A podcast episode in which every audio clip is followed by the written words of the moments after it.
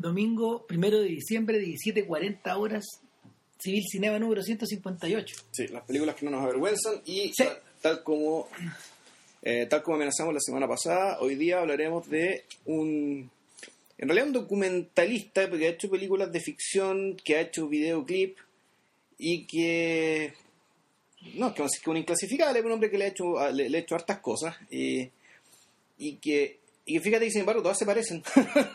Es divertido, sí. Todas se ven muy parecidas, bastante iguales, entonces la, la, bueno, realmente yo sus ficciones creo que no, no he visto ninguna de sus ficciones, o sea, películas, películas de ficción, vi un corto, sí, vi un corto de ficción, un mediometraje, ¿Tuviste Long, Long Lost Book? Long Book Found? Eh, el Lost Book Found, sí, Sí.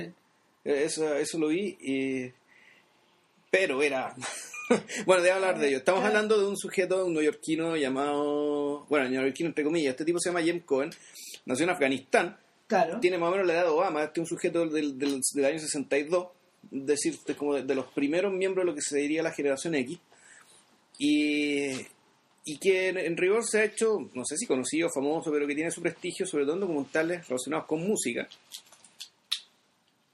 y eh, ha hecho ficciones también, eh, una, la más conocida creo que es Muse- Museum Hours, Horas- ¿cachai? Museum Hours, claro. Horas de museo que ninguno de los dos la vio acá. No, yo la vi. Ah, ¿tú la Yo viste? la vi. Ah, ya. Sí. No, yo la vi.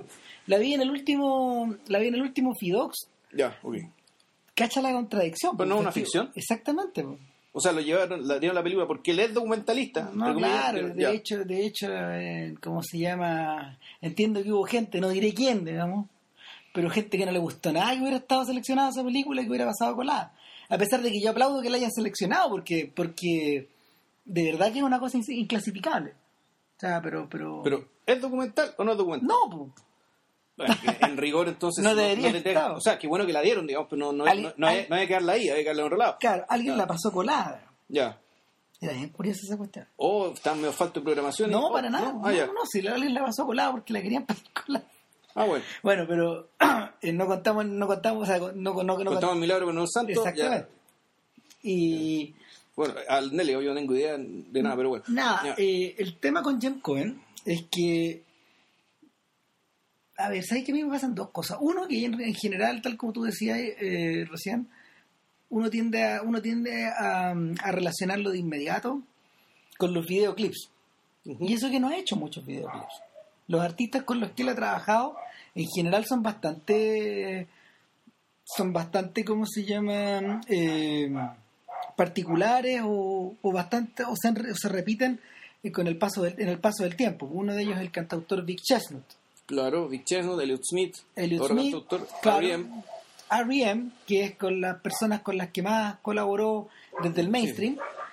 Y eh, en último lugar vendría siendo Fugazi, que eh, la relación que él tiene con Fugazi se remonta a los días escolares de él. Sobre todo creo que con Ian McKay, que fue compañero de colegio, parece. Ya. Entonces, O sea, la época más North Threat. ca- antes, antes, cuando eran tipo- niños. Ya. Entonces, eh, es casi un tema medio familiar ahí. Pero, pero es que es interesante que es interesante que el que Cohen se haya, se haya vuelto famoso por ese lado. Yo creo que precisamente por el tipo de cosas que buscaba y el tipo de imágenes que, que a él le atraían, la estética del videoclip de los 90 se le prestó bastante. La, este- la estética media indie de- del clip de los 90 se le prestó bastante como para poder difundir su poder difundir su obra de modo más popular, de forma más popular. Entonces, Pero es una estética que en parte él creó también.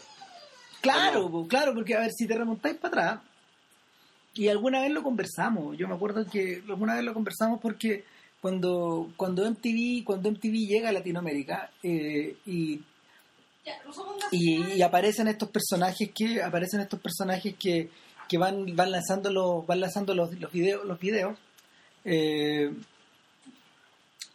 estos, estos DJs, ponte tú, en, estos, en, estos, en estos programas que a veces duran una hora o media hora, en estos bloques, eh, salían los videos con sus créditos. po. Claro. El, el nombre del grupo, el nombre de la canción, el, Era el, el nombre del grupo, el nombre del, creo el nombre del disco, no, no, solamente el sello. No, el nombre del disco también. El sello. es que eran cuatro líneas. Y el nombre del director. líneas, claro, el nombre del director. O sea, el director de videoclip a partir del MTV se convirtió en autor, Claro. básicamente. Y, y eso, eh, fíjate que eso tampoco ocurrió de inmediato. Los, los primeros los primeros créditos de MTV ochenteros que uno ve en videos pirateados o cosas sacadas en YouTube, eh, no lo traen.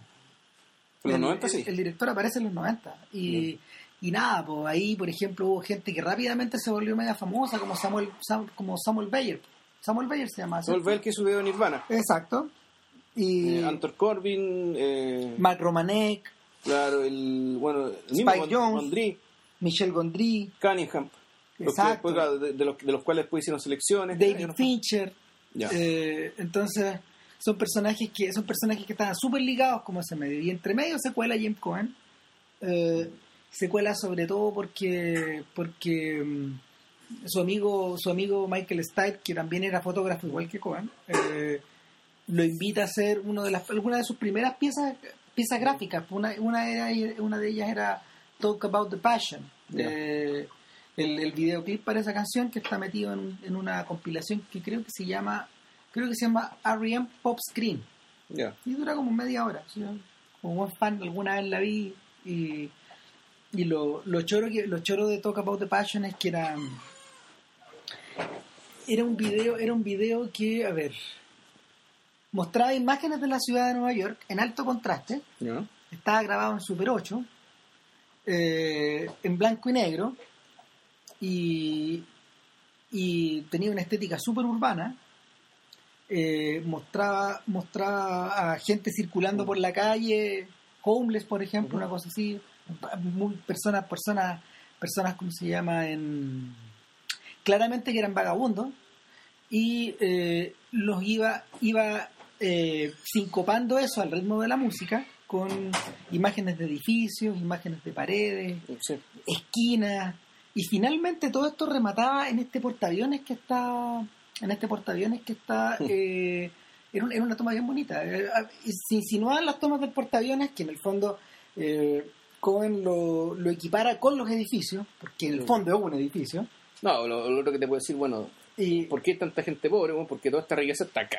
claro y en, está y- la plata en esto. Y en el último plano del clip, en el último plano del clip es bien impresionante porque se muestra un homeless durmiendo arriba de una banqueta la cámara se empieza a mover en un tilt up, es decir, se ve, se desplaza la imagen desde abajo hacia arriba y, y dejamos de ver a este tipo y lo que hay justo por encima de él es el portaaviones. Ya. Y ahí acaba la canción. ¿cachai?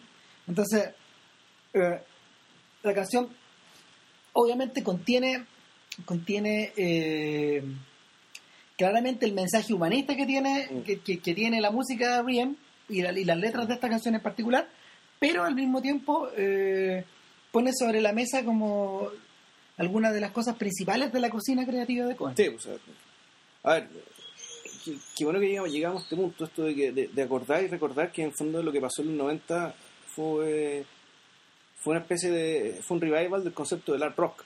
Claro, o sea, que, que- Si, que si los grupos de art rock como Pink Floyd que eso hubieran tenido la industria MTV, habrían hecho algo parecido. O sea, habrían armado estos como, en torno a sus canciones, habrían armado obras de arte, por decirlo así, obras de arte audiovisuales también, a partir del recurso del videoclip.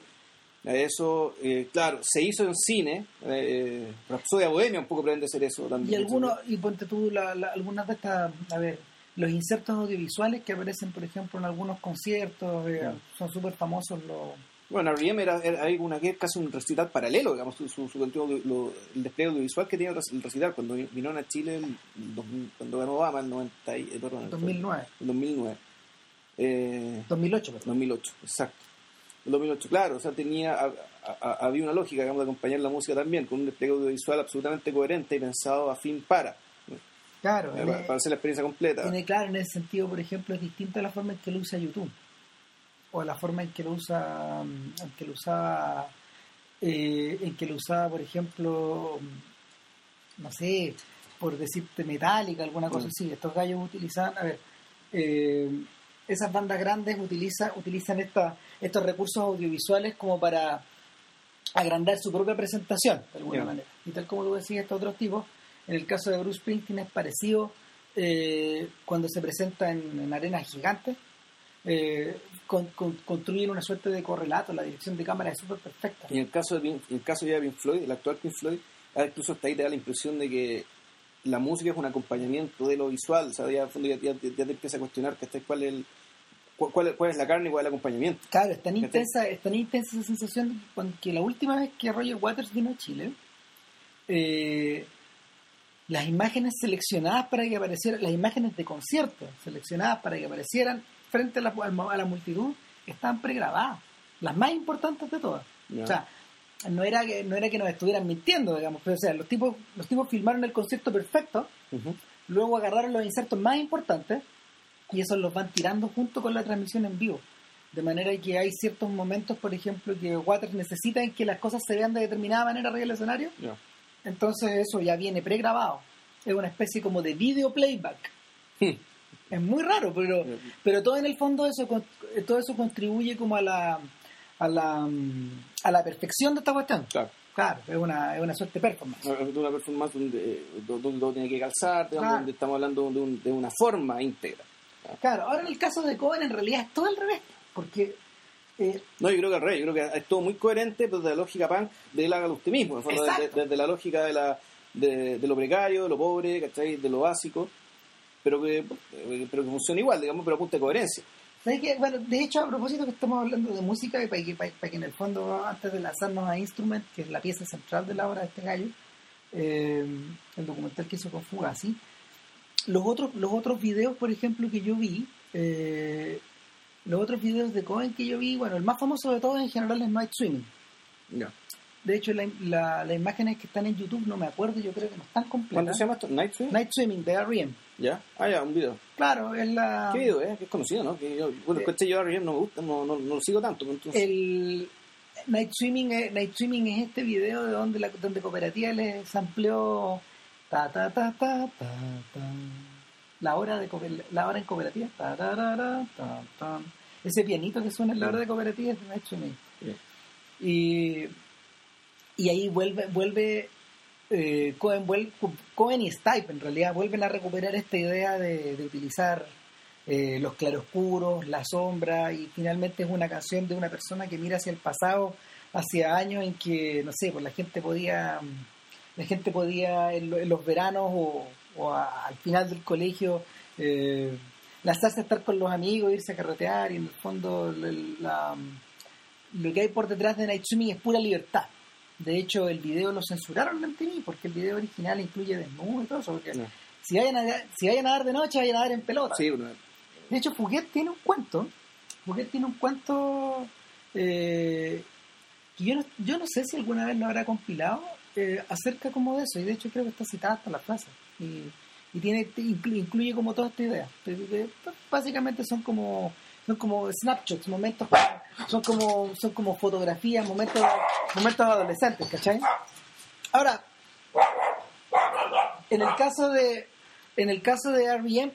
hay otro video, hay un par de videos más, hay uno que en realidad casi parece de video arte, que se llama mm, Belong, que es como una, una cosa que es recitada y forma parte de una obra mayor que se llama mm, que se llama This Film Is On, que es un experimento de R.E.M. eh, al cual sumó varios directores de video, entre ellos Samuel Bayer, pues, con, el video con el- uno de los videos con los que se hizo famoso que, que es el Losing My Religion. Que es una cosa que está como sacado un montón de cuadros y, y, eh, y el o sea si, si me lo preguntan mientras más pasan los años yo creo que la canción la canción mejora y el video empeora. Yo lo encuentro un poco ciútico. A mí nunca me gustó la canción. las alitas las alitas de Y nunca me gustó el video tampoco, debo decir. Eh, no a mí me gusta cada vez más la canción pero pero, el video no tampoco me gustó mucho gran cosa.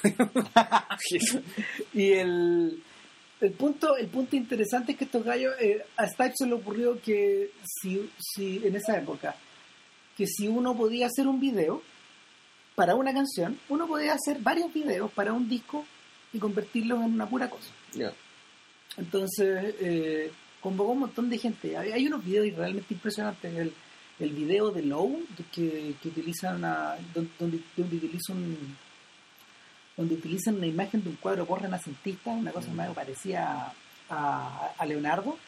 El tipo lo anima de alguna manera. El tipo lo va animando y es una cosa muy fina, muy, muy hermosa.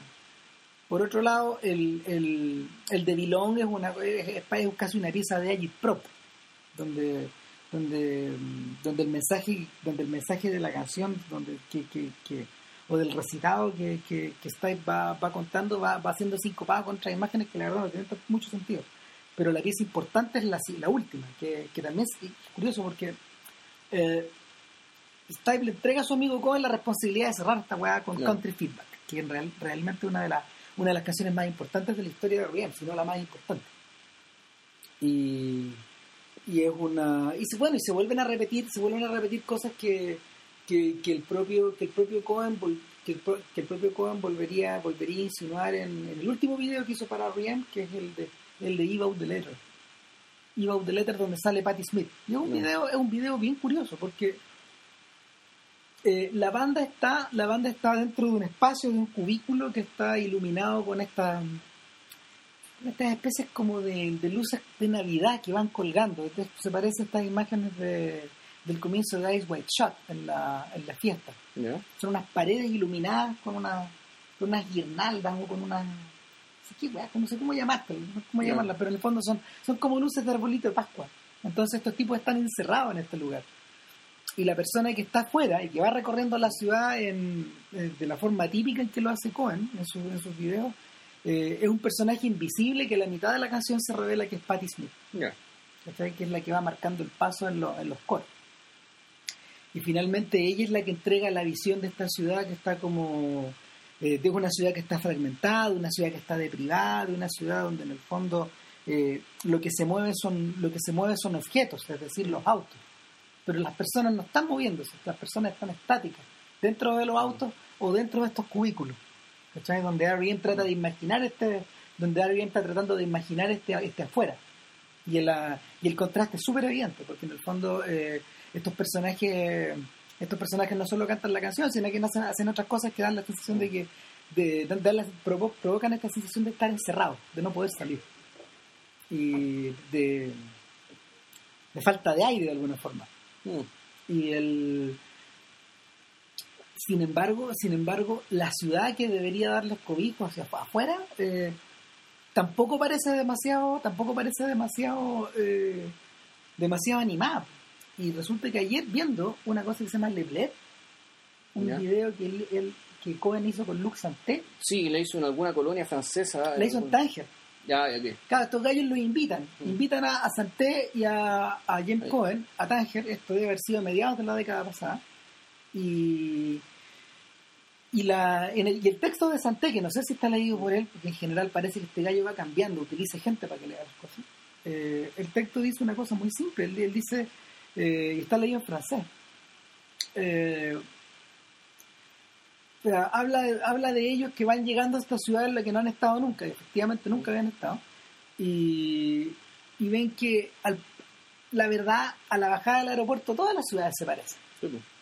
Es decir, hay salida de aeropuerto, hay, hay lo que los gringos llaman un, expre- un, es- un expressway, es decir, una carretera de alta velocidad, eh, donde ven las cosas pasar y no tienen muchas, no, no- no- no tienen mayores características, y luego una vez que las cosas se van, se van eh, desacelerando, empiezas a notar los detalles. Y lo que le pasó a estos tipos es que en la mitad del camino hacia la ciudad, donde los habían invitado seguramente a un festival, a hacer una charla, ellos vieron un promontorio, un promontorio, un, una- un cubo, un cubo, un cubo concreto, de muchos pisos, de varios pisos, de cinco o seis pisos. Y les llamó la atención y pidieron volver para allá. Y se dieron cuenta que era una población que se había erigido en un campo. Y, y no era nada una población chica, sino que era un buen conjunto de edificios que no estaban terminados.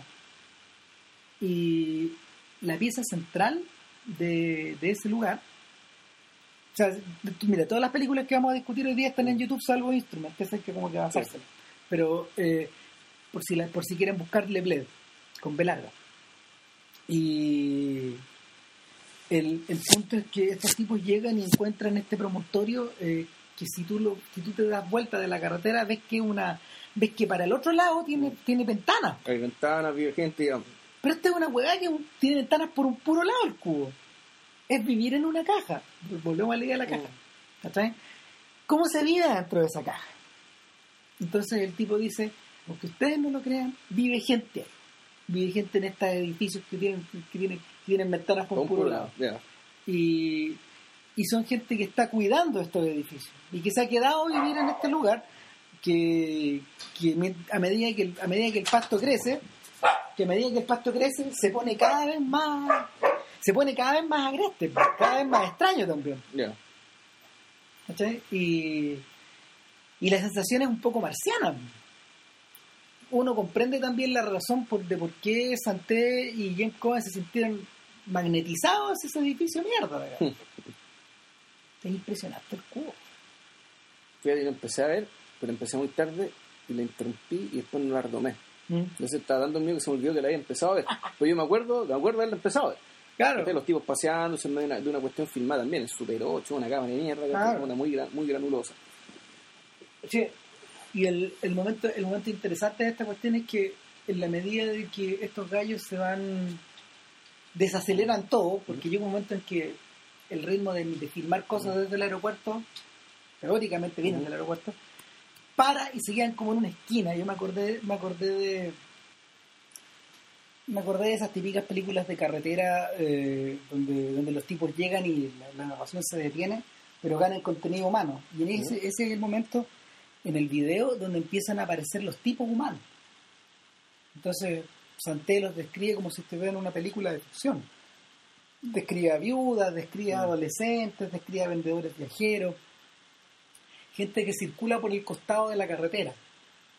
Entonces, y en, y en ese momento, donde te das cuenta que estás en África, empieza a sonar música, música africana. ¿Cómo se explica? Tambores. No, africano. Claro. Y, y dentro de este entorno norafricano, lo que está en discordancia son los bloques de cemento. De. Otra vez.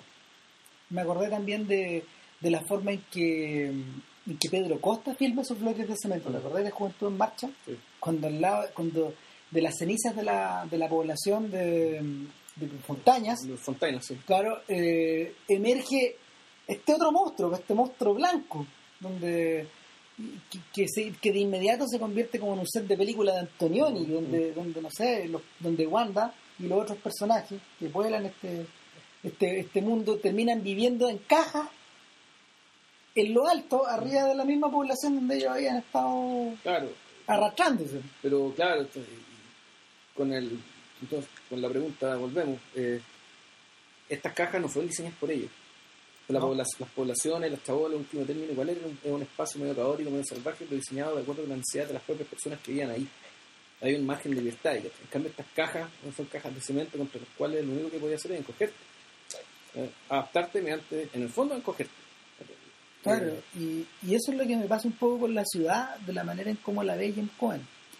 Fíjate, yo la veo, yo lo que veo de partida, bueno, lo, lo que se ve es efectivamente algo muy, muy propio de la época del punk en adelante, que es el constatar lo, la, lo post-industrial, es decir, la desindustrialización, el hecho de, de ciudades donde la, la infraestructura productiva real, digamos, productiva, menos productiva material, de las industrias, los puertos, eh, eh, lo- las bodegas, digamos, todo eso estaba botado, abandonado, vacío. ¿no? Eh, hay una hay un abandono, que, es un abandono, un abandono de aquellos espacios en que la gente, eh, digamos que trabajaba con su cuerpo y con su fuerza. Sin embargo, dentro de la lógica de, Cohen, uno no ve que las ciudades siguen existiendo, producen cosas de otra manera, eh, producen riqueza de otra manera, y sin embargo, eh, esos espacios no tienen el mismo interés para Cohen, o no los muestra, o, o los muestra menos, o los muestra de una manera mucho con mucho menos, con mucho menos pretensión. Es decir, después de las películas que filman sobre Nueva York, que son bastantes, eh, es muy frecuente que aparezca Wall Street. Pero Wall Street es una fachada. En el fondo es un gran edificio, es un, es un edificio, un gran edificio con una bandera. Eso es Wall Street. Y, y, y por lo mismo, tanto en el contexto abandonado del- de, de- de la, de la infraestructura industrial ya en desuso, y esta nueva forma de generar riqueza, nuestra economía nueva, digamos, esta forma que tomó el protagonismo respecto de la otra, también la gente no está. O la gente está, pero no está viva, no parece estar viva, no parece estar eh, no solo trabajando, sino forjándose, forjándose su propia vida a través del trabajo o a través de alguna otra actividad significativa. Sino que tú lo que ves, eh, o ves homeless, o ves gente que anda paseando por ahí, que va como deambulando. Por este- Ves personas detrás de vitrinas también. Ves personas en los comercios pequeños. O sea, la- el, Mm. El mundo, el mundo de, a ver, si uno viaja, de lo poco que uno conoce Nueva York en el fondo, y de las veces que uno estaba ahí y, eh, dándose vueltas por el Midtown o por distintas, por distintas calles del lugar, eh, sorprende, sorprende ver hasta qué punto el ojo de Cohen capta esa manera de vivir de estos gallos. Es decir, este, este ir y venir, este deambular, este estar comprando, este, este, este, el ser, el, el, el, ser y el estar, mientras tú estás comprando, mientras estás desplazándote en el metro, mientras te estás comiendo algo en una esquina, eh, mientras estás mirando una vitrina, que son actitudes extremadamente de ciudad. Y fíjate que no me extrañó nada, no me extrañó nada darme cuenta. el Nueva York que nosotros conocimos, digamos, yo hace unos años, tuvo más recientemente, yo creo que es bastante más esplendoroso, bastante. Bueno, es que este es el, cojo, este es el Nueva York que. Este es el Nueva York de principios de los 90. O sea, sí. Que es distinto. O sea, de los 90 en general, porque pasa por distintos periodos, pero en general sí. Claro. Es un Nueva York desde ya hace algún tiempo. Claro, el.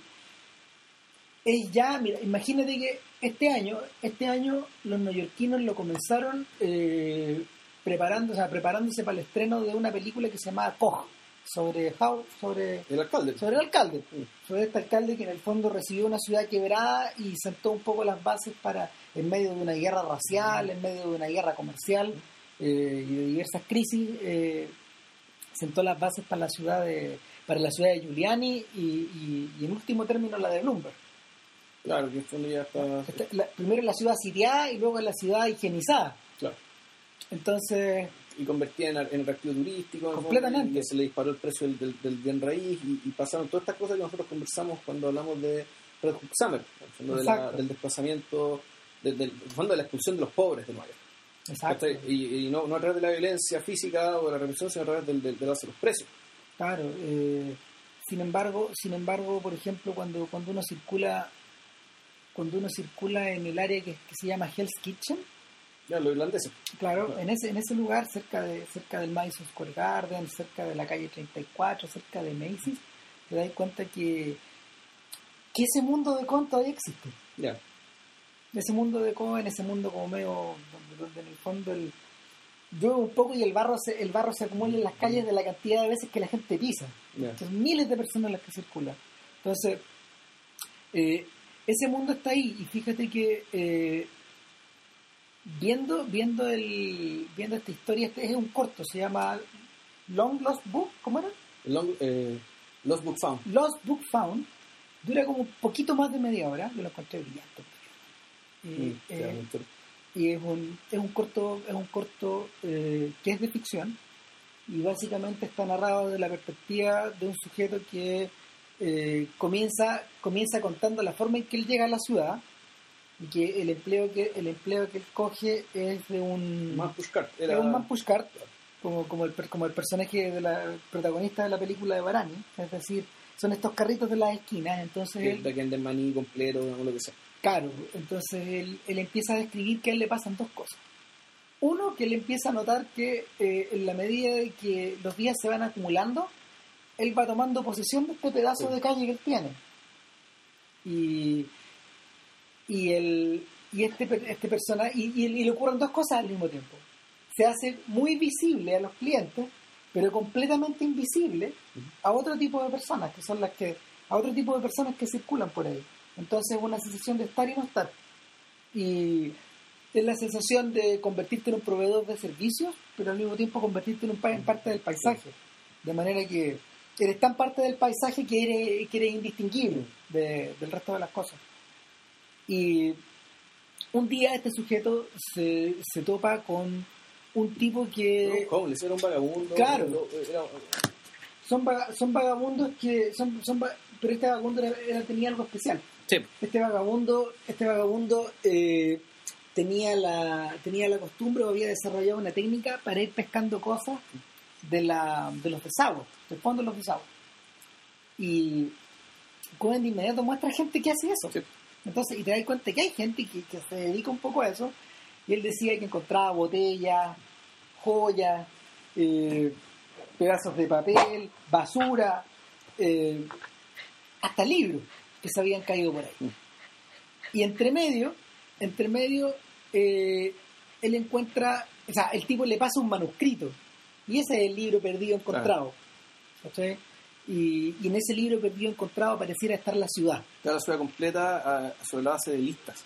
Claro. De, listas, enumeraciones. Es un poco esta idea, si mal no recuerdo, de un personaje de Rayuela que se llama Seferino. el Seferino este que, está, que reestructuraba el mundo como listas de cosas y las categorizaba. En el fondo, claro, es una, es una especie de, no sé si una burla, o una re- reactualización del ideal ilustrado a último término. Vamos. De la gente que en el siglo XVIII dijo, ya, esto que tenemos acá, como este mundo que tenemos acá, tiene un orden, que no es un orden necesariamente cósmico, digamos, que proviene de la creación. Puede ser que sí, puede ser que no. Pero el tema es que nosotros, para conocer el mundo, tenemos que ordenarlo, digamos, por categorías puestas por nosotros. Y parte del proyecto ilustrado era eso. Y, y, y fíjate que eso fue retomado, digamos, desde la literatura, por una parte, por, por Rayuel y por otros autores también, ¿ah? por el, el Looper Tools, Sí. este Greenaway cuando habla también del fondo de, de meter el mundo en, en, en- en maleta, y fondo de enumerar el contenido de la maleta, bueno, eso, ese podía ser de una u otra manera una expresión también del mundo, lo que hay en el mundo, ¿no? el contenido de las maletas. En este caso en particular, eh, de hecho, lo que tú vas viendo es una gran es una gran colección de es una gran colección de chucherías que va Mm. filmando Cohen, pues, es decir, eh, desde rayados en la pared, porque el tipo dice, o, o- o en objetos, el tipo dice eh, que durante mucho tiempo se dedicó a mirar los teléfonos públicos y tenían todos rayados la palabra Sí. Grey por la misma persona, por, el mismo- por la misma, por el mismo tipo de letra, reza, ¿cachai? Mm. ora. eh, entonces ves cosas, ves, ves letreros, por ejemplo, que están, que le faltan palabras. eh, Claro, una, sí, fue una- colección gigantesca de vitrinas. Claro, la lógica es que así como el- religiosamente se creía que dentro del caos del mundo había un orden, ¿cachai? el, caos urbano, en particular la ciudad de Nueva York, también tiene un orden, que tiene mensajes detrás, que, que hay una especie de voluntad, una providencia, que, que pone y dispone los objetos y dispone las palabras para que eh, ellas le digan algo a una persona de tal manera que esta persona lo entienda y se beneficie o cambie su vida o qué sé yo. Bueno, el, el supuesto que está un poco detrás de esto es, darle al, caos urbano, eh, al caos de esta ciudad, un componente mágico. O sea, no, y además, además eh, no solo es un componente mágico, sino que es un componente, es un componente que te transmite, te transmite por, por lo menos coordenadas para poder vivir tranquilo dentro de este caos. po. Sí, lo que, lo, lo que uno va mirando ahí es que en general eh, la, imagen, la imagen de esta ciudad que se le revela a este sujeto, que luego, después de devolver el libro por no haber querido pagar 8 Sí, dólares, creo, por él, un hecho que él lamenta profundamente, eh, Porque Lost, Lost Book Found Lost Again, digamos. Claro. y, y, y está, está, el- está, está esta idea de que está esta idea de que finalmente él se da cuenta que él lleva el libro adentro, Claro. ¿cachai? que él es el libro. Y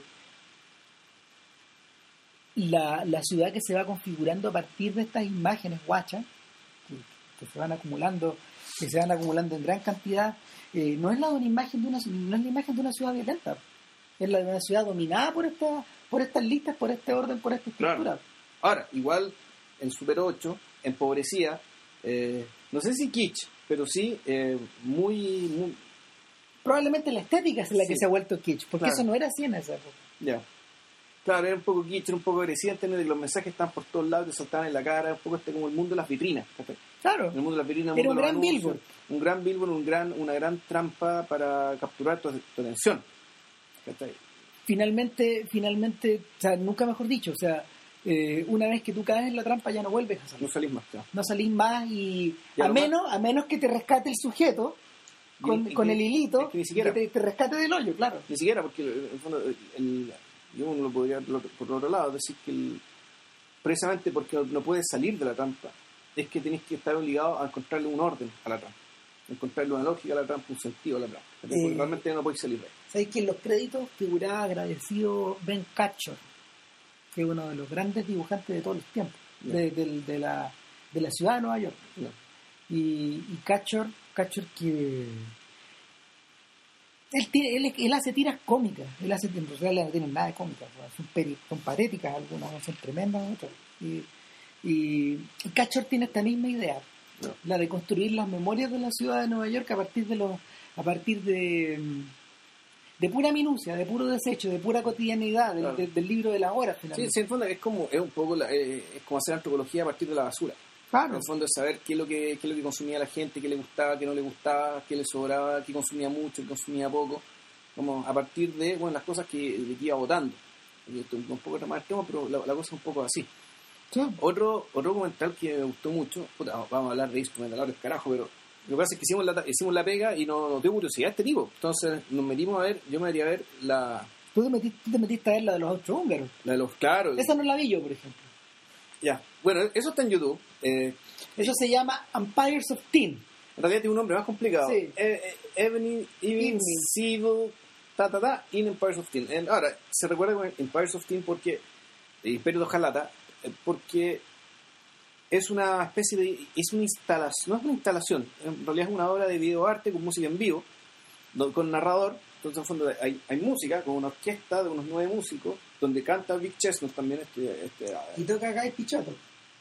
Ay, no, no sé, no sé que no lo conozco. Sí, no, el, el- el otro vocalista de Fugazi.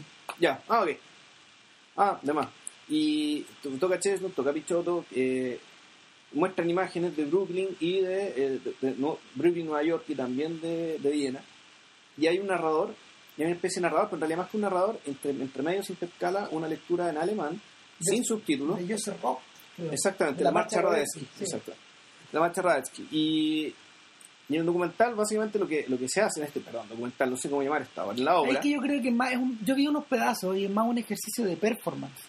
Sí, Es es- está como está de hecho de hecho le hice la apunte mental para hacerte el alcance de que en el fondo aparte de este tipo de de, de, de- de virales y memes que hablamos en el número No, creo que sí. 142 cuánto no sé cuando, cuando habrá sido el podcast ¿No te acordás de 142. los números exactos de los podcasts? que no hicimos, güey? no pero parece que de ese sí me acuerdo porque Ah. que yo le voy poniendo las imágenes en el en Ah, el ok, SoundCloud. sí, sí, ya. Entonces, por eso, pero, pero el punto es que no hablamos de los, de los happenings pues, y de este tipo de cosas. Que está, esto no es exactamente una película, pero sí un trabajo audiovisual. Claro, o sea, en ese sentido se parece más, ponte tú, a las instalaciones que se hacen con sobre, la, sobre la, los edificios arquitectónicos, estas proyecciones, que son con música. Claro. Entonces tú decías, y- y- esto es imagen, con música, en vídeo, puesta, en.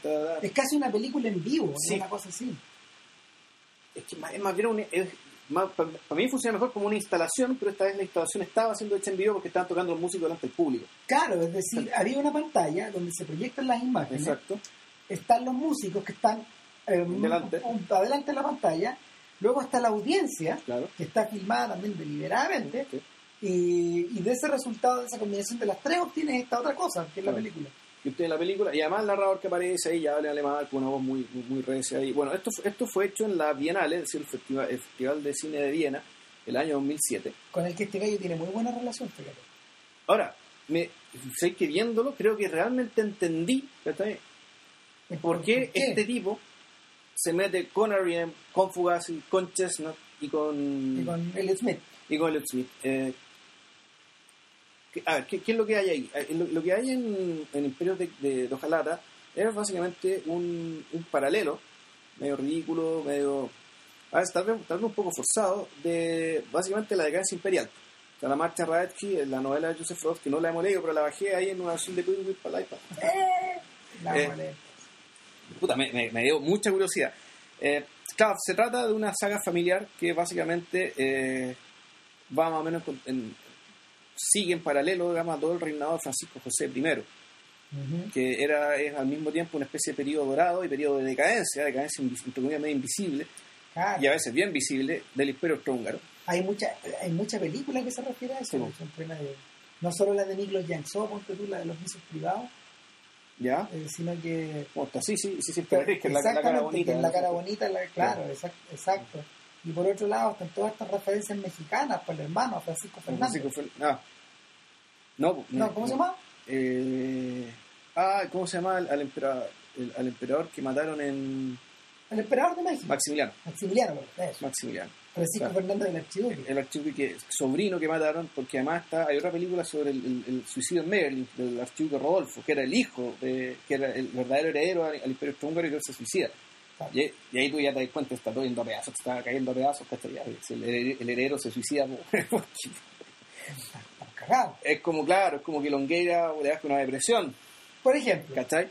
Eh, puta. Bueno, el punto es que te muestran este paralelo eh, en- a través de imágenes de Nueva York y volvemos al tema de la desindustrialización, la, la, la falta de gente, en el fondo la falta de vitalidad, la, la falta de la vitalidad eh, y, y- no, y no vamos a ir en la parada moralista de decir que claro, los imperios se desmoronan porque, porque la gente está pre- preocupada de gozar en vez de cumplir con sus deberes cívicos. No, no, no es tanto eso, sino que es- es- es esta vida media fantasmal de aquellos lugares donde eh, de aquellos lugares donde se forjó la riqueza del país y ahora están vacíos, abandonados, maltrechos, y que la gente está viviendo y, forjando riqueza de otras maneras que, de, que a este tipo no le interesa, ¿no? que van a mostrar una pasada, como por ejemplo lo que ya mencionamos, de Wall Street, la, gente especulando, vendiendo caro, comprando, vendiendo barato, comprando caro, al revés, perdón, vendiendo caro y comprando barato. Y, eh, y en paralelo, también mostrando imágenes de Viena, pero las imágenes que te muestran de Viena es que su sobrevida como imperio decadente ya es mucho más decente y mucho más digna y más, más bonita, además. ¿Cómo decirlo? Es, es- en ese imperio se acabó, pero lo que dejó y lo que quedó parece tener mucho más sentido, mucho más sentido la belleza. Eh, mucho más atractivo y, y ser un lugar además mucho más acogedor para las personas que están viviendo ahí. Que las personas que te muestran en Viena sí son personas de verdad. Están haciendo cosas entretenidas, un subiéndose arriba de los tanques, con, conviviendo con los milicos, una cuestión que no decía esto, esto, esto, esto es una crítica, más bien parece un, puta cuadro postal de un vida, de vida urbana. En cambio, cuando te muestran en Nueva York nunca hay nada de eso. Mm. El Tú, a propósito de eso, ¿tú leíste la carta que escribió David Byrne hace poco? La- David Byrne la- David Byrne, sí, claro. Eh, fue una carta indignada. Eh, en el fondo, él la, la- él la publicó en el Guardian. Es larga. Es una, es una crítica bien grande como escocés avecindado en Nueva, Nueva York, York, sí. durante probablemente ya más de la mitad de su vida. ya como 30 años, ¿no? No, casi 40. Wow, ya. Claro, porque él llega a mediados de los 70 o tal vez un poco antes. Eh, y, y como peatón o, o- o ciclista finalmente. También tiene un libro de ciclismo en, la ciudad. Y Así no, se saco guante. claro, bueno, pero van, van a hablar en términos terribles acerca de esta ciudad hecha para millonarios y hecha para ricos. Él, él dice, obviamente estoy hablando desde una posición muy cómoda. Porque yo no tengo, yo no tengo problema para yo no tengo problema para pagar los impuestos en esta ciudad o para tener varias propiedades en esta ciudad, básicamente me las gané, pero eh, este, él mismo ve con horror esta sensación de que de que la de que los condimentos y la materia prima básica que había creado, no sé, la cultura que a él lo trajo en los años 70 ya no está. No, se fue. Todo está todo está puesto en otro lado. La- la- las fortunas se fueron hacia otra parte. Eh, y dice que desde su oficina, casa que tiene en, en uno de estos edificios, eh, él observa el edificio del frente. ¿Cómo podría serlo un- personaje de James Cohen? Claro. que de hecho de hecho el tipo eh, eh, en, en- en- en esta cosa del libro perdido encontrado el tipo observa edificios hacia el Sí. frente mira mira lo que hay al frente o sea Byrne, Byrne dice que eh, lo que lo horroriza a él es darse cuenta de que mm, este edificio grande de departamentos muy muy lujosos que él, que él tiene de vecinos prácticamente pasa todo el año a oscuras muy poca gente habita ahí Nadie vive ahí. nadie vive ahí. Vive en fantasmas, vive en espectros, Sí. no hay, no hay nada porque sus dueños o están en otros lados haciendo la plata, o están descansando en otros lados, o simplemente esta es como la segunda o la tercera vivienda. Claro, el lugar donde van a, Eh, van a parar ahí una noche al año. yo. Exactamente, es el espacio que es el espacio que ellos ocupan para ir a alojarse. Ya, ya. Pero finalmente eh, esta suma de espacios vacíos terminó expulsando a la gente de verdad a los extramuros. Claro. Eso, eso- es lo más triste de todo, claro. que, O sea, en el fondo eh, son espacios que suben de precio, pero lo- la gente lo compra para que, no- para que los otros no los usen. Claro, porque si te das cuenta, la Nueva York de James Cohen no es la Nueva York de Brooklyn, ni de Queens, ni de ni de Long Island, ni de todos estos de todos estos barrios dormitorios o de todas estas mini ciudades que hay alrededor, sino que siempre es el centro, Sí, es el Manhattan, centro sí. de, es Manhattan, el centro de concreto. Y eh, por contraposición, por ejemplo, vi una cosa que es totalmente lo contrario, que se llama algo así como Drink Deep, que es como muy corto, muy breve, que, que, que es como el, es el anti-night swimming, es el day swimming.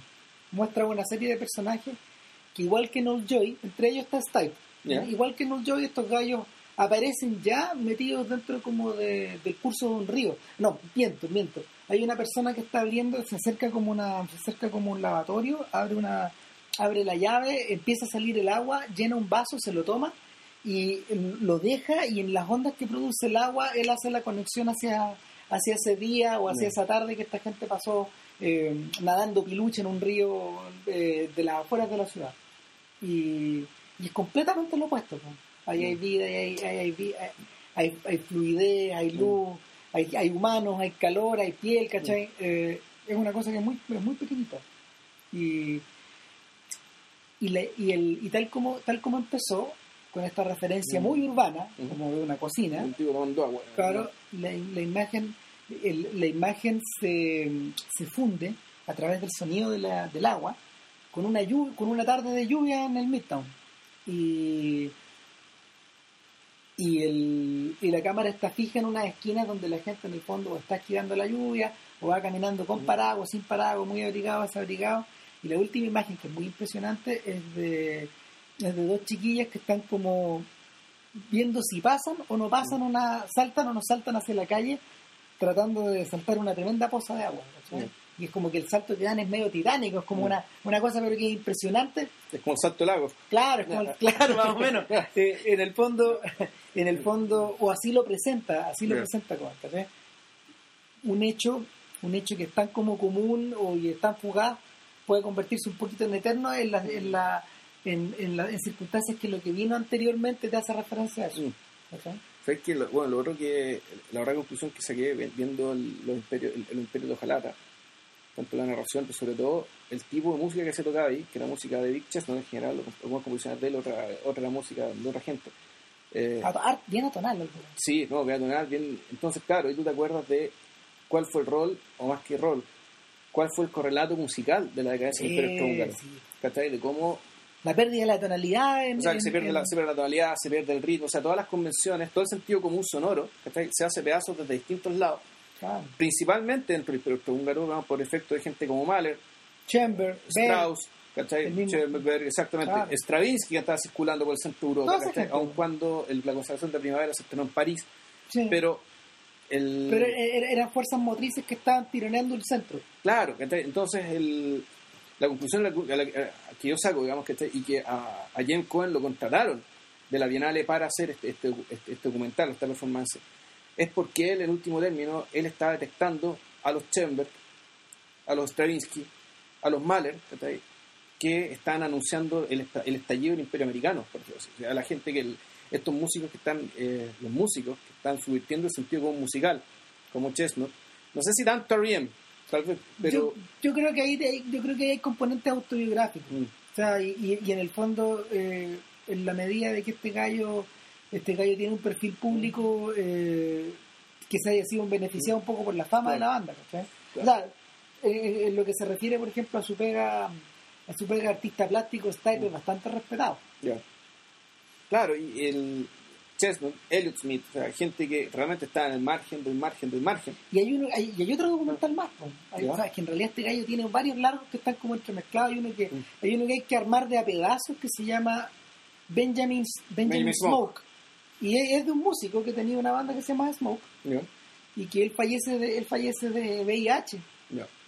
Y él fallece por el VIH eh, y en el 2000 eh, Cohen arma este documental que él había estado él había estado que él había estado registrando tal como ocurre con Instrument durante Sí. un largo periodo de tiempo 10 años Sí, de hecho, bueno, en, en la película, en Instrument, la película sobre Fugazi, el material más reciente debe haber sido de por lo menos siete años antes de que de la fecha en que, no, siete, cinco, pongámosle cinco, si es como esto, filmado en pleno 90, el documental es del 2005, ¿no? no eh, mira el, el, el, el documental lo estrenaron en el año 99 Ah, ¿sí? sí lo estrenaron en el año 99 y, y es una combinación de un montón de cosas ahora ya para pa, pa, pa, pa- pa entrar en Instrument de repente digamos. No, Ramos es más nuevo, es de 2003.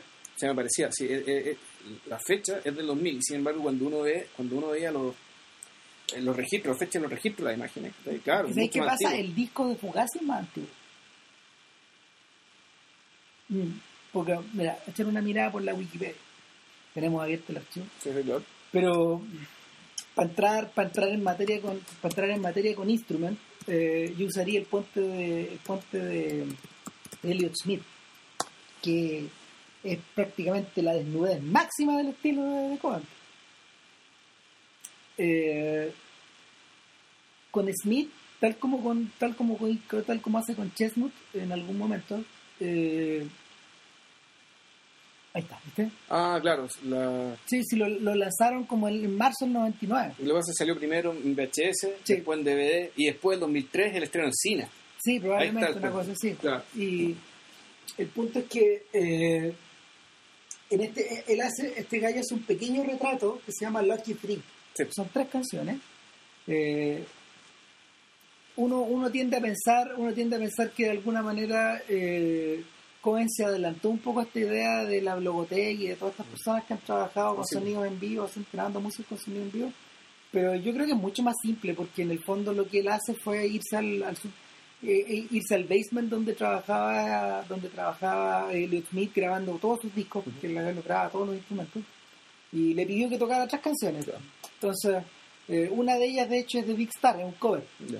13 y, y las otras dos son de él Ángeles y, y creo que es Between the Bars claro. y, es una cosa muy sencilla porque es, tan sencilla que prácticamente tú sentís que, que esto, esto como, como que estuviera cosido a mano eh, es una eh, ni siquiera es performance No, es el tipo tocando, pero tampoco es la lógica, tampoco un videoclip, sino es una, una especie de registro. Un poco lo que hiciste tú en el fondo con. No, no, exactamente lo es, es- es registrar un tipo su ambiente. Claro. ¿cachai? Es, es su ambiente, es su ambiente íntimo, por una parte, y también era bien importante la imagen de lo que era Seattle, que, que era Seattle, no. Sí. es Seattle lo que demostraban en, en, en Lucky Three. O- o no estoy seguro si es Seattle o Portland porque estos gallos iban entre esas dos ciudades Ok, ya. pero pero aún así Mm. el efecto sigue siendo el mismo Claro. ¿cachai? Eh, mostraban a Smith en algunos insertos donde y era interesante porque el tipo toca y de repente en alguna en un momento de la frase que, bien parte- que, que tiene que ver con la canción se corta y como que la cámara se, oh, perdón la cámara se acerca se corta y como que tú estuvieras dentro de la cabeza de Smith y lo ves circular por distintos barrios Claro. eh, lo ves comerse un sándwich lo ves entrando a un lugar saliendo de otro lado eh, y volvemos a esta idea de la presencia de la persona en la ciudad Claro. se parece un poco a y se parece un poco fíjate eh, y, y durante mientras veía las imágenes me acordaba todo el rato de Wim Wenders del joven Wim Wenders Mm. la manera en como Wenders y que al, que al cual yo creo que Cohen le debe mucho mucho mucho Ya. Sí.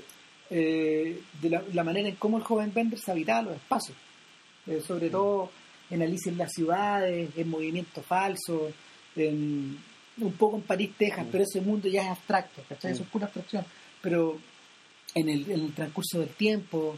eh, de hecho, la manera en que Benders filma Nueva York en Alicia en la ciudad te hace recordar a la manera en que los edificios aparecen en la niebla, por Mm. ejemplo, en los, los cortos de los cortos de Cohen, eh, la manera en que la, probablemente, pro- y, y ¿sabéis qué? No, yo creo que no es solo Benders, sino que también el legado de un montón de fotógrafos de un montón de fotógrafos fijos que han ido construyendo esta imagen, esta imagen como noir de Nueva York. A lo que, a lo que Cohen agrega esta sensación de los espectros, Mm. De esta sensación media espectral de, de esta ciudad, de esta ciudad habitada como más que por personas, por tipos humanos.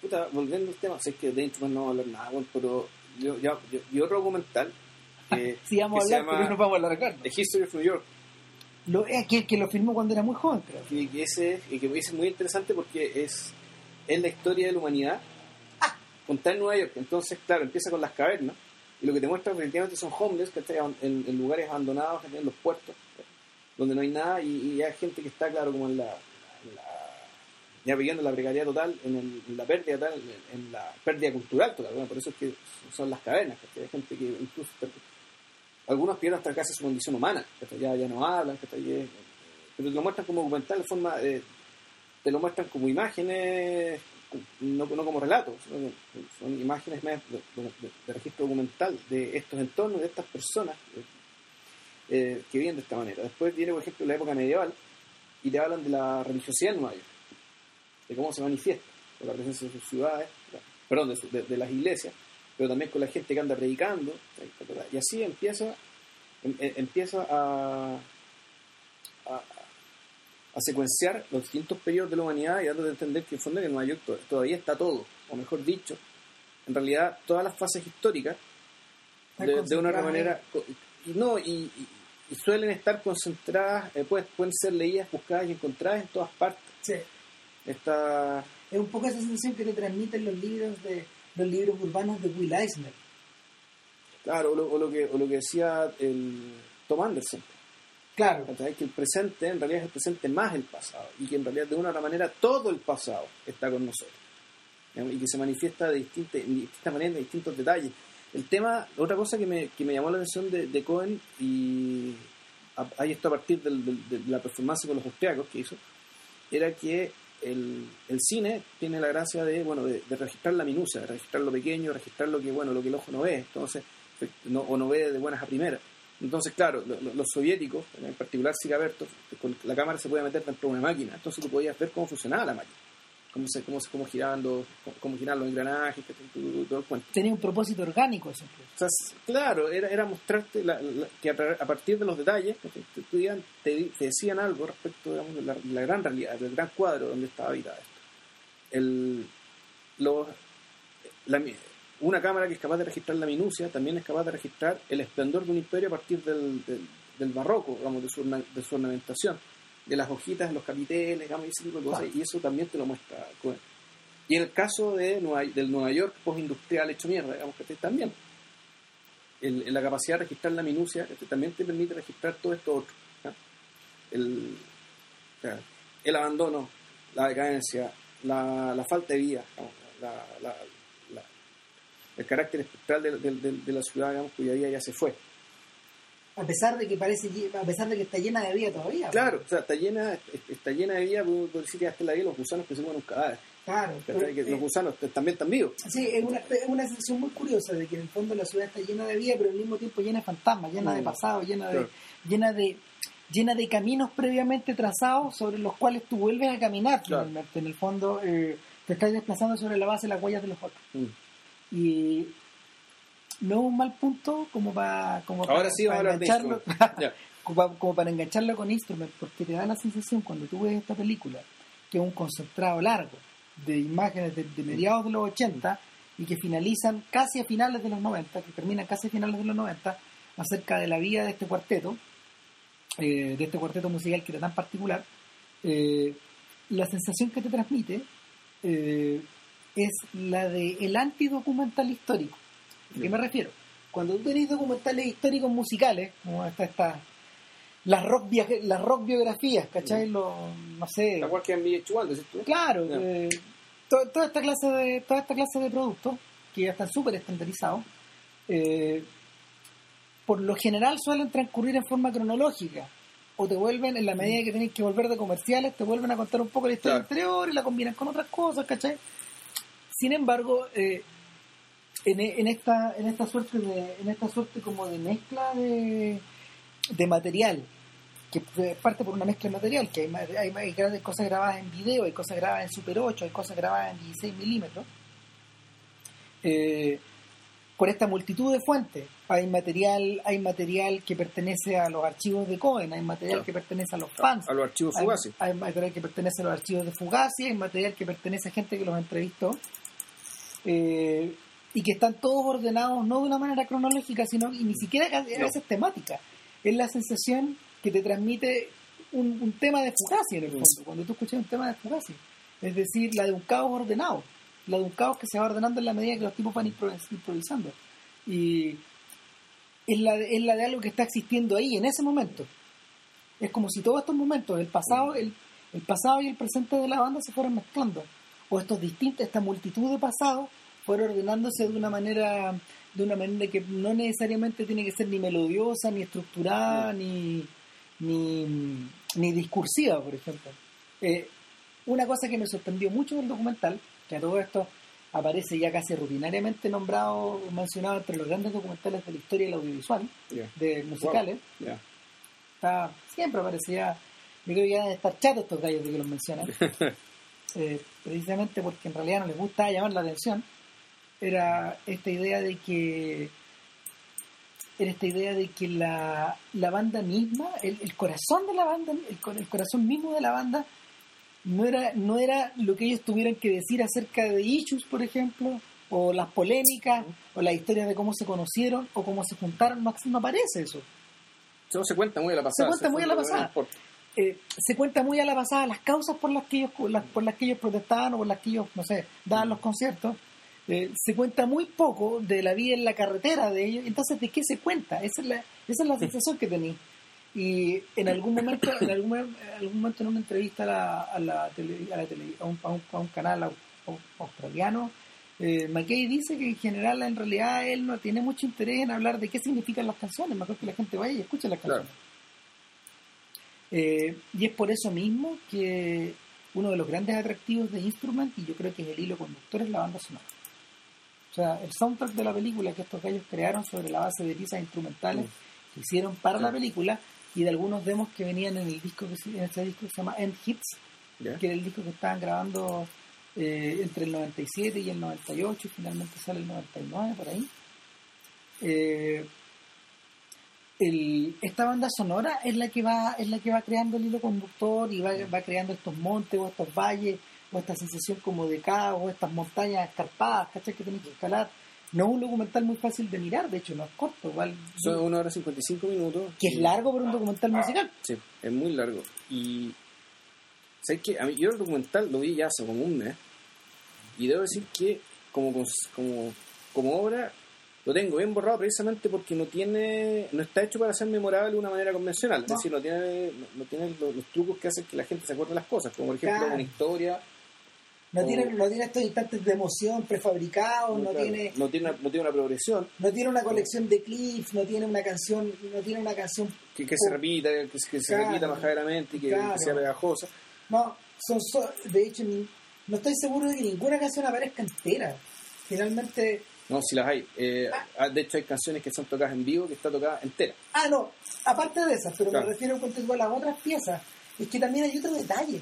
O sea, habría, habría que hablar un cacho de Fugazi también. O sea, Fugazi no es cualquier grupo. No, Eh, está- Fugazi es una banda, es una banda que surge eh, de la motivación de Guy Pichotto y de Ian McKay, eh, que era, uno era músico de un grupo que se llamaba The Rights of Spring, ¿ya? y el otro era el fundador de Minor Threat y el, crea- y el, y el fundador, muy a su pesar, según él le ha dicho, de la, ¿cómo se llama?, del, del, de la estética straight edge. Claro. Porque él dice que nunca quiso que se convirtiera en un movimiento. ¿Cachai? Está- cada uno lo vive como vive, pero Claro. el- era, una de las era una de las vertientes del punk que aspiraba Al ascetismo. al ascetismo, tal cual. O sea, sin copete, sin droga, lucidez total, en el fondo es... es- Ahora, de- también me imagino que era una especie de reacción a un entorno que había sido más o menos tóxico. Yo- yo- es, que yo, es que yo creo que lo que pasa es que él, eh, Y casi convirtió en una franquicia, es decir, era como Sí. que esto que... Para ganarte el, el label, de la etiqueta de, de, de- ¿Cómo se llama esto? El straight edge. Tenéis que tener cierta conducta y que claro, me imagino que este tipo no está ni ahí con eso. ¿cachai? No, está disciplinando a la gente a un- O sea, de, de hecho, eso queda claro en una secuencia bien impresionante de la- del documental, donde después de haber visto varios conciertos y que uno de los motivos conductores de uno, uno de los motivos conductores del documental es que James Cohen al concierto que llegaba filmaba la cola Sí. Y filmaba a las personas, eran unas- son, son fotos Sí. de las personas, ¿cachai? Entonces, en algunos casos había clara presencia de escolares o clara presencia de gente como muy de muy de muy de la mitad del país, Sí. ¿cachai? Mucho blanco, Mucho blanco. mucho blanco. Mucho blanco, una banda muy blanca. y uno que otro negro des- despistado por ahí, ¿cachai? pero no, Claro. Y algunos eh, asiáticos de repente ya cuando... Ya, Exacto. ya- Pero en la medida que vamos llegando a los 90, cambia el público. Sí. Empieza a aparecer los niñitos en TV. Empiezan a aparecer los niñitos con Mm. las camisetas. ¿Cachai? Y, y, y estos buenos estos buenos dicen, puta, estos, eh, estos güeyes no, no vendían merchandising con sus camisetas. no, po, grupos no, que hacían eso. A ver, no hay video, no hay videoclips de No- Fugazi. Exactamente, vendían videoclip. Eh, no hay no hay merchandising de Fugazi, salvo los discos. Claro, los discos lo hacen ellos mismos, por lo tanto Claro. no le pagan a ninguna disquera. Eh, ellos organizan sus propios conciertos. Claro. Entonces, en el fondo, ellos trabajan, trabajan como locos, pero ganaban mucha más plata que la gran mayoría de los grupos que están metidos en el sistema. o ganaban, o ganaban mucha o ga- o ganaban mucha más plata Para ellos. para ellos, claro. El, el conductor el conducto regular era el conducto regular era básicamente como ir a la oficina. Entonces, Ahora, en ese sentido, claro, Minor, Minor, eh, pero, pero fue a ser un grupo contracultural, o sea, completamente. O sea, por la música que tocaba, por la forma de operar el negocio, y es un grupo tan contracultural que, a diferencia, a diferen- con la diferencia radical de los grupos de pop y de pop masivos, o sea, los grupos, más, los grupos de rock, digamos, con- contra, contra los cuales no hablan mal, de. No, no es que los, no es que los peleen, pero el tema es que No ¿cuál, es la lógica digamos, de, de la música entre comillas, comercial? Es que tú tienes que promoverte y hacer cosas de tal manera que el público te elija a ti. ¿no? El público quiere escucharte y captar su, su atención. Fugazi hace absolutamente lo contrario. Nosotros lo somos hacer de tal manera que nosotros elegimos a nuestro público. Y nosotros lo elegimos a través de, uno, música exigente, eh, música bastante Sí. eh, letras medio incomprensibles la elegimos a través de un código de conducta bastante exigente, también bastante exigente y bastante rígido a la hora de tocar conciertos. O sea, nosotros los conciertos no son una, no son una vitrina para que después compren nuestros discos, sino que los conciertos son experiencias y para que esas experiencias tengan sentido, el público tiene que comportarse de cierta manera. Y eso también te muestra en imágenes documentales que, que con el buen despistado que se agarra combos, que se yo, el, el, el ciudad se para. Hay, claro, hay dos momentos, hay dos momentos medio heavy. Hay uno que no Mm. tiene imagen, de hecho. El tipo, Mm. el tipo para el concierto y dice, puta, los hueones que están... Ese, est- estoy, los imbéciles que están adelante pueden dejar de wear, ¿cachai? Eh, y, y, y como, y como no paran, el gallo les dice, a ver, no mueven, si yo los vi tomando helado, son unos putos tomadores de helado, como niñitas, corten al weón.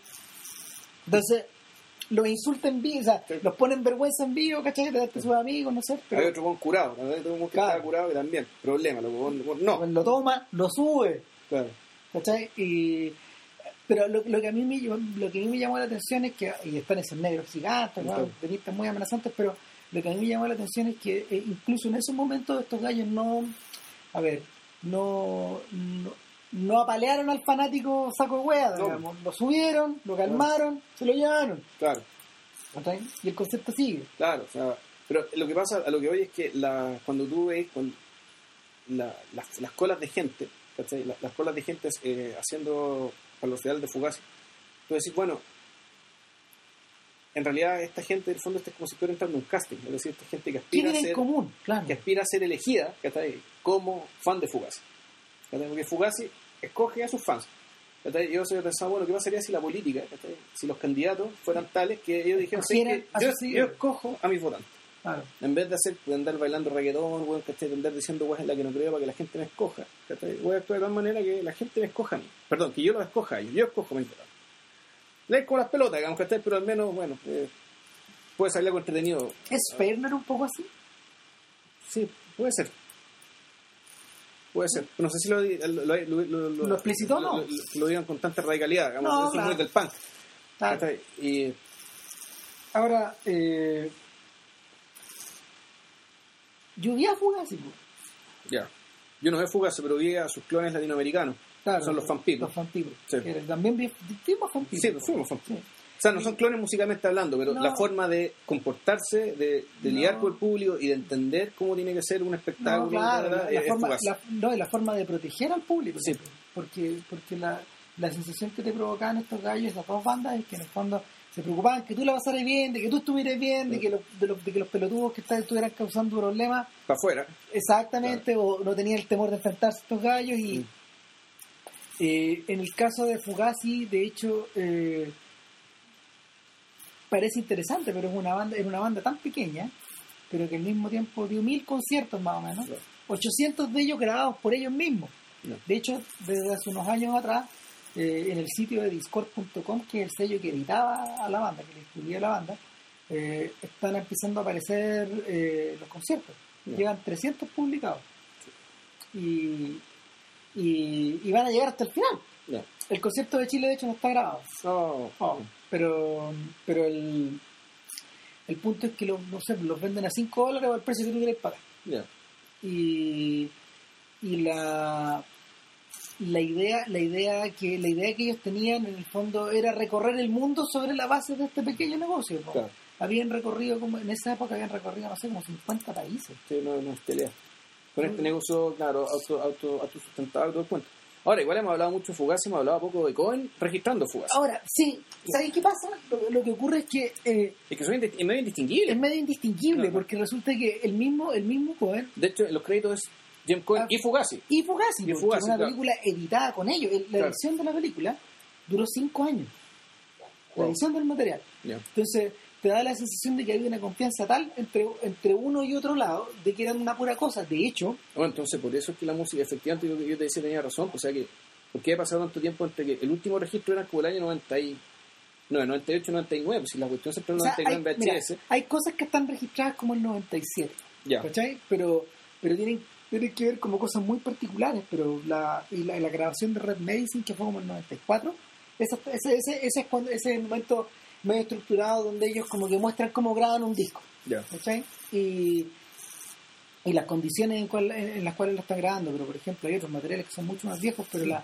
la, la sensación más intensa de todas es que hay uno de los, hay uno de los conciertos, no me acuerdo ya cuál, eh, que está filmado muy en la cara, muy en your face eh, de los tipos, donde te da la sensación de que la cámara de Cohen es el quinto integrante de la banda. O sea, está, está así de cerca, está así de cerca, está metido, está metido muy encima. Sí.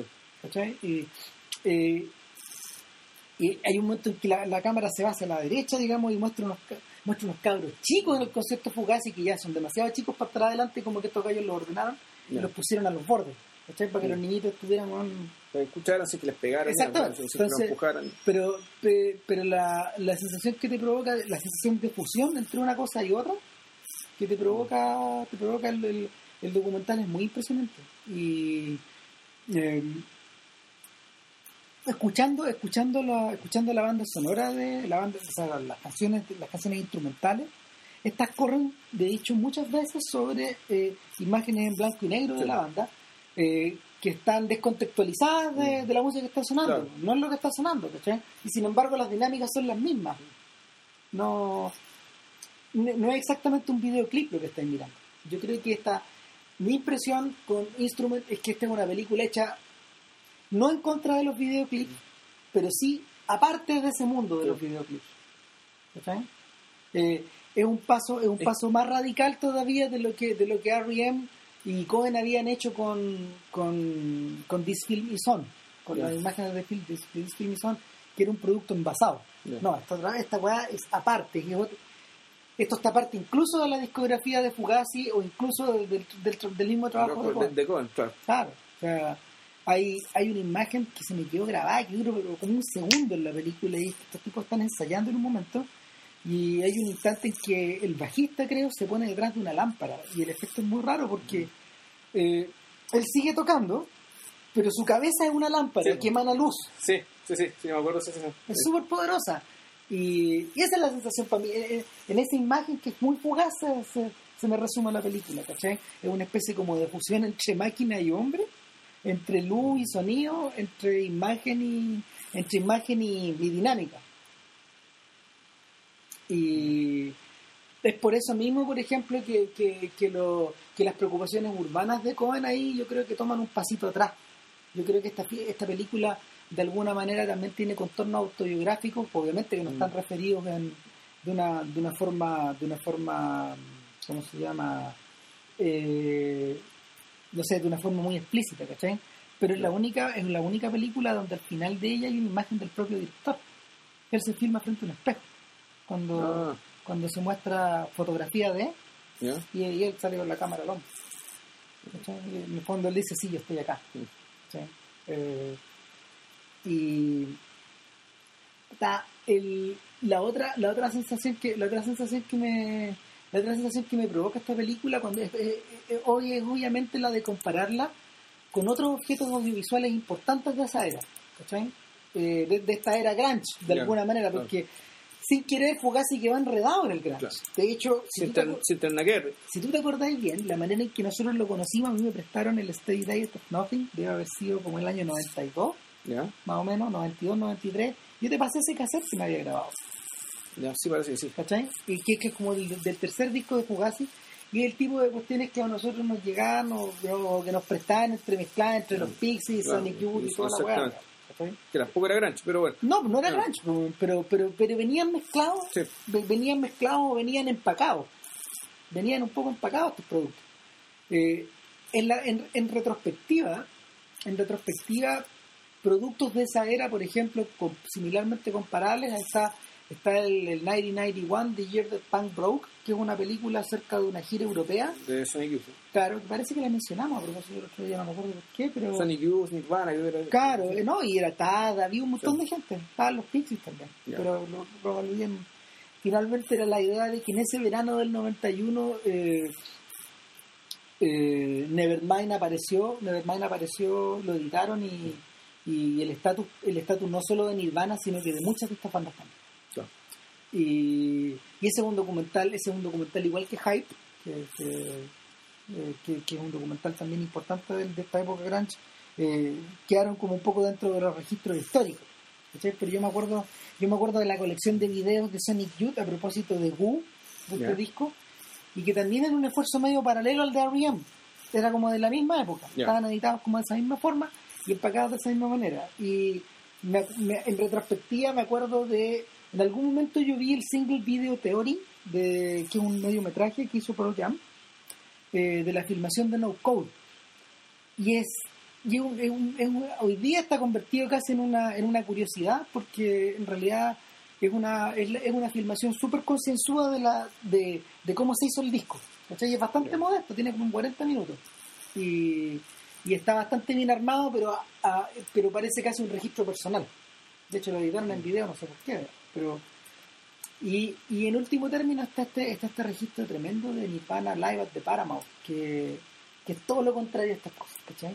Porque Live at the Paramount es un, es un recital que Nirvana dio a las pocas semanas de edición de Nevermind. De alguna manera estaban presentando Nevermind en Seattle. El concierto, yo, yo lo, o sea, lo editaron hace poco, tuvo mucho tiempo, mucho tiempo fuera de circulación. Es, una espe- es, es- el típico producto que es el típico producto que aparece después, digamos, de productos como de archivo. Y lo, lo impresionante es que está en 35 milímetros.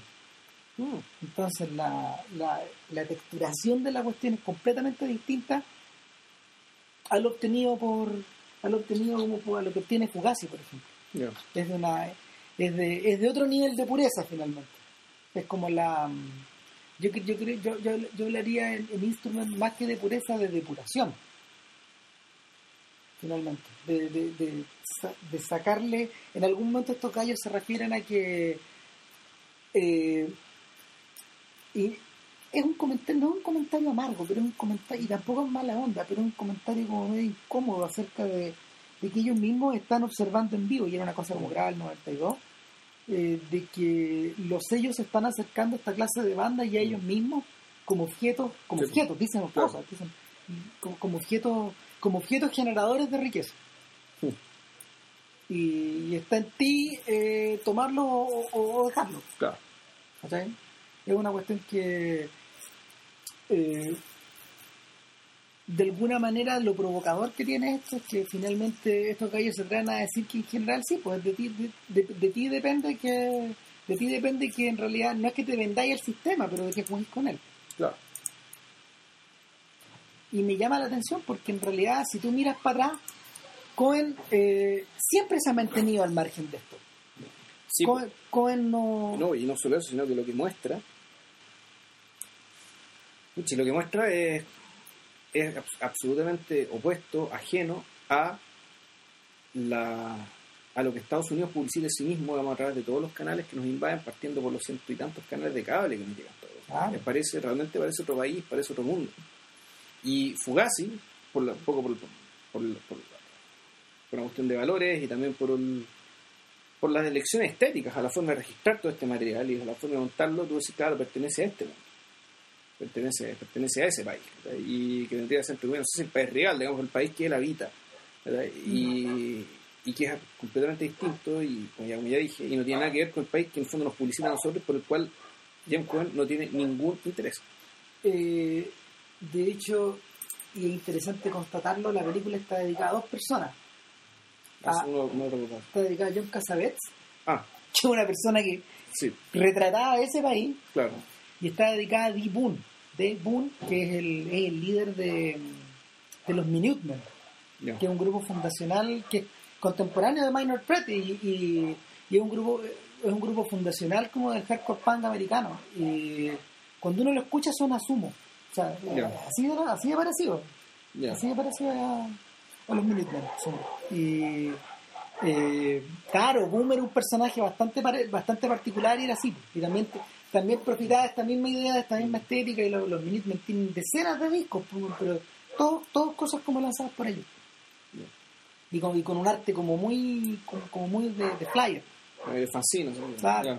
y nada pues eh, para ir cerrando y solo modo de epílogo Horas de Museo es una película que que casi pertenece a una segunda etapa en la vida de este tipo. Y, y es una película que está casi toda hablada en alemán es la historia de una señora que que tiene que ir en ayuda de una de una hermana, creo, o de una sobrina, ponte tú, así.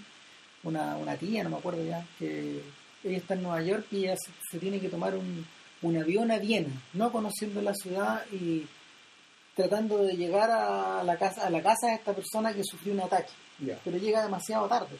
Está muerto. Está- no, no, está, está vegetal. Ya. está vegetal y en la llegada a la ciudad ella sea, se siente pésimo digamos y, y- y no conociendo nada y no sabiendo no sabiendo mucho qué hacer mientras tanto en este periodo que va a estar porque va por un periodo limitado de Mm. tiempo eh, ella va al museo y en el museo eh, trae amistad con un guardia de, que es el que narra la película Ya. y trae, trae amistad con este guardia de una de las de una de las salas y es un señor mayor eh, soltero eh, y, una persona muy parsimoniosa muy ordenada y él y él de alguna manera se ofrece eh, al principio se ofrece a orientarlo un poco y después a mostrar la ciudad pero finalmente terminan terminan compartiendo un tiempo los dos y, y son personas que físicamente no son atractivas, ¿cachai?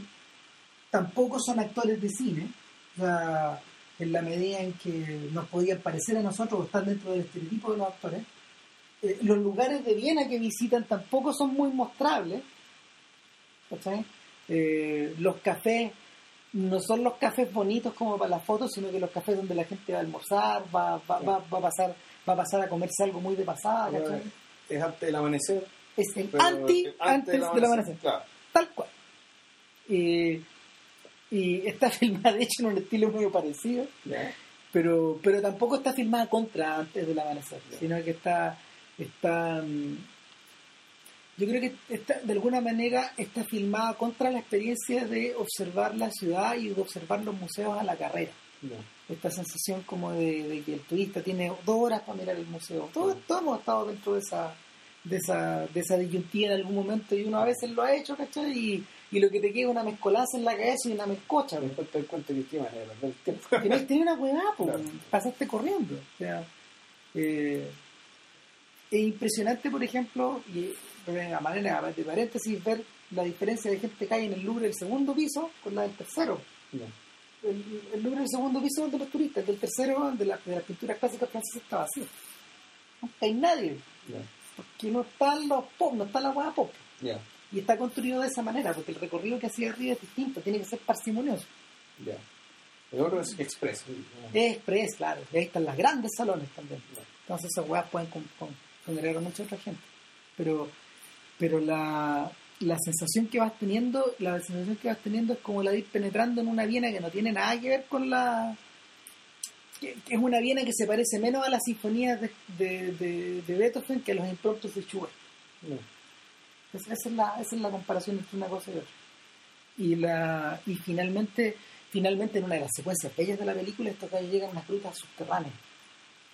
Y es la secuencia que, que antecede al momento en que ella le avisa, en que a él le avisan desde, porque era el traductor oficial de la señora, eh, que a él le avisan que su pariente falleció, el pariente de ella fallece. O sea, la, la señora fallece y, y eso marca el regreso de ella de alguna manera. Pero finalmente este recorrido por la gruta es el recorrido por el underground y por la por la ciudad prehistórica, por la Viena prehistórica, por la Viena que todavía está dentro de este- del estómago de la otra. ¿cachai? No es muy distinto a la... Sí. Yo creo que, o sea, de aquí, de aquí para adelante me- yo me- no me imagino que, que, que Cohen se lance a hacer más películas, más películas eh, de ficción, pero probablemente que estas van a ir jalonando un poco esta sensación como de... Y lo otro también es ver, bueno, ¿qué le ofrece la música, Cohen? La música contemporánea, la- las nuevas oleadas de pop, o pop, pop alternativo, Claro. o, o de rock, así como para que Cohen siga trabajando. No, claro, Porque está, está bien desolado el panorama.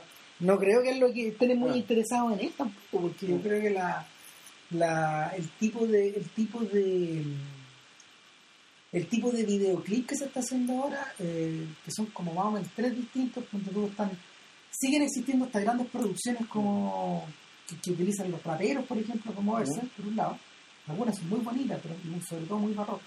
Por otro lado, está esta idea de los videos creados por ti mismo, estas cosas como estas cosas creadas al estilo de la Robotech, ¿cachai? O, con la idea del iPhone en mente, ¿cachai? Estas ideas como de esto se traspasa a YouTube al tiro, no tiene vida en otro lado, etcétera. Y en último término están estas ideas medias barrocas, weón, de, de, de gente como Spike Jones, por ejemplo, que en, el- en los últimos Video Music Awards, creo, que no me acuerdo si es la versión europea, eh, uno de los temas de... O sea, Arcade Fire avisó que el video oficial de Afterlife, que es como el segundo single de su disco doble, de Reflector, claro, eh, iba a ser filmado en vivo por Spike Jones dentro del entrega y protagonizado por, por esta actriz de Frances Ha, que ya no me acuerdo cómo se llama. X. Entonces, y de hecho lo discutíamos con Villalobos, le gustó mucho, y es un, es un video que es con planos, la- con planos secuencia, con planos, eh, hay distintos cambios de weá, ¿cachai? Eh, eh, todo el set del video estaba creado adentro del escenario y la banda estaba tocando afuera, o sea, muy, muy, casi, casi en el borde del escenario. Y hacia el final, después de este, después de este recorrido, un poco lo Michel Gondry en vivo, eh, como que, como que le toman la cara a. ¿cachai? Ahora, es buena la idea, pero ese es tipo de cosas alambicadas en que las miniaturas de Cohen no tienen mucha cabida. No, claro. O sea, eh, tal vez por eso es que está haciendo películas también. O proyectos Mm. como más... Yo me acordaba un poco de Kiarostami también. No, porque además el cambio de generación, pues, o sea, igual él filmó y se entendió y era parte de una generación, la generación que vino después, la demás generación Y, el público, generación Claro. público dentro de todo más positivo, más complaciente, ¿cachai? Eh, Claro, piensa, Bien. piensa por ejemplo en un compañero de generación, mira, los compañeros de generación de, de- del mismo del mismo joven como, como el mismo Pichoto o, o Ian McKay están en otras cosas estos días. Pues Ian McKay tiene ese grupo con su señora, pues. ya. y Pichoto es un productor de bandas, él ya no ha vuelto a hacer música Ya no música lo- pop, ¿cachai?